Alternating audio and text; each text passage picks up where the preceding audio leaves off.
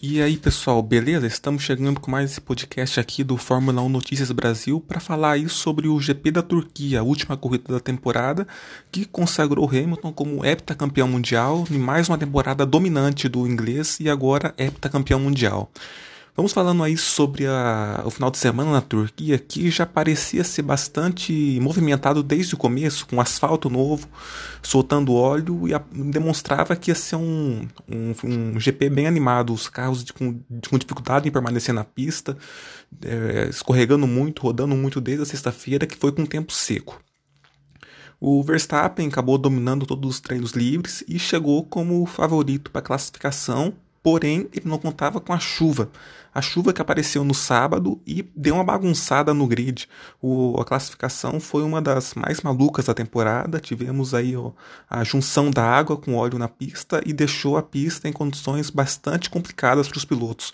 Chegou a ficar parado durante meia hora, um pouco mais durante o Q1 e atrasando um pouco a sessão. E ainda teve uma bandeira vermelha também no Q1 quando o Grosjean parou na brita e deu uma, uma bagunçada no final do treino com todo mundo tendo que fazer uma volta rápida no finalzinho.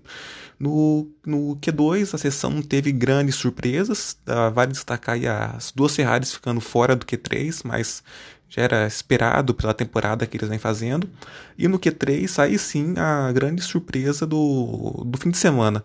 O Lance Stroll conseguiu fazer uma volta muito boa no final e marcou a pole, roubando que da, a volta mais rápida que já estava com o seu companheiro Sérgio Pérez da Racing Point, mostrando aí que a, a Mercedes prateada pode sim surpreender e finalmente surpreender nessa temporada o Verstappen acabou ficando em segundo numa estratégia diferente que ele tentou fazer no final. Ele estava com, com pneu de chuva forte, deu uma secada na pista, ele viu que o Pérez tinha feito tempo de intermediário, tentou colocar intermediário também, mas o carro dele acabou não rendendo tudo que ele esperava com esse pneu e acabou ele não conseguiu fazer um tempo tão bom de intermediário como ele fez de pneu de chuva forte. O grid acabou com o Stroll em primeiro, Verstappen em segundo, o Pérez em terceiro, com o Albon em quarto e o Ricardo fechando o top 5. O Hamilton foi a melhor Mercedes, acabou ficando em sexto, acabou o pior quali da Mercedes no ano, então não foi uma sessão muito boa para eles. O Bottas acabou em nono. Vale também destacar, na outra, outro destaque do treino, foi a Alfa Romeo, que passou por Q3 com os dois carros e o Raikkonen chegou a ficar largar em oitavo. E agora vamos chegando aí ao domingo. Domingo Teve um pouco de chuva antes da corrida, a pista ficou molhada durante a corrida inteira, não acabou não secando, mas também não, não, voltou a chover, acabou que aquela chuva de antes da corrida que, que molhou a pista mesmo. Logo na largada, o Verstappen teve uma largada muito mal e quem largou bem foi o Hamilton, que largou e foi direto para terceiro. Nisso, as duas, as duas Racing Points já estavam sumindo na frente e o Hamilton foi acompanhando elas durante a primeira volta, mas ele acabou cometendo um erro já no final da da volta no setor 3, escapando na, na chicane e voltando para a sétima posição. A corrida foi seguindo até tranquilamente, pelo que se esperava. Houveram algumas rodadas escapadas, mas nada que justificasse um safety car, então foi bem tranquila nesse aspecto. Até que na volta 10 começou a secar a pista e os pilotos trocaram os pneus de chuva pelos intermediários. Isso foi um dos grandes, um dos grandes pontos dessa corrida, que foi a durabilidade dos pneus intermediários, principalmente para o Hamilton, que conseguiu levar os pneus até o final. Mas voltando a falar da corrida que foi seguindo com intermediários, o Hamilton começou a crescer nesse momento da corrida e ultrapassar os seus adversários, contando com o erro do Verstappen, por exemplo, quando ele foi ultrapassar o Pérez e acabou rodando e, e, e caiu para trás e não, não se recuperou mais, acabou rodando novamente mais tarde. Foi uma corrida complicada para ele. Nisso o Hamilton já estava em terceiro. No final da corrida, foi se aproximando das últimas voltas e o Stroll, com o pneu muito desgastado, decidiu parar no box. O Pérez continuou na pista, o Hamilton já era segundo nisso.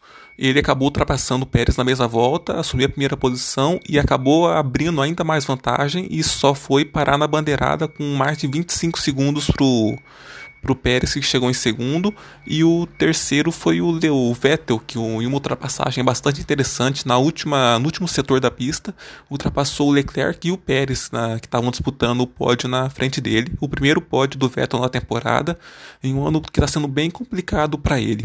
E nessa vitória foi suficiente para o Hamilton se tornar heptacampeão mundial, principalmente porque o Bottas teve uma corrida para esquecer. Logo na largada ele já rodou e ficou, caiu para trás, teve um toque com o Ocon bateu novamente o Ocon na primeira volta e passou a corrida inteira fora da zona de pontuação, rodando ainda mais quatro vezes. O, a corrida em si foi, foi bem disputada entre o a corrida em si não teve grandes, grandes emoções como era esperado, safety cars, acidentes, apesar das rodadas, escapadas que tivemos, então foi até calma pelo que se esperava. Mas foi suficiente para o Hamilton se tornar o heptacampeão mundial.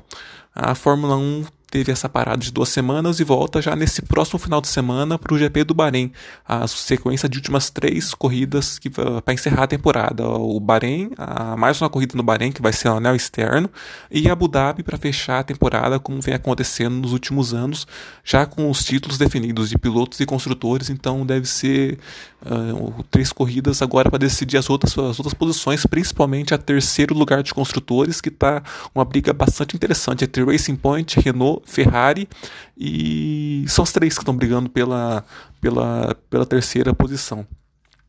E a, deve ser uma corrida interessante no Bahrein agora nessa primeira e principalmente a segunda, que vai ser um anel externo, uma novidade dessa temporada. Então, voltas aí com menos de um minuto, então podemos esperar qualquer coisa desse, desse GP. Vale lembrar também que nesse primeiro GP do Bahrein existe uma chance de chuva, sim, chover no deserto.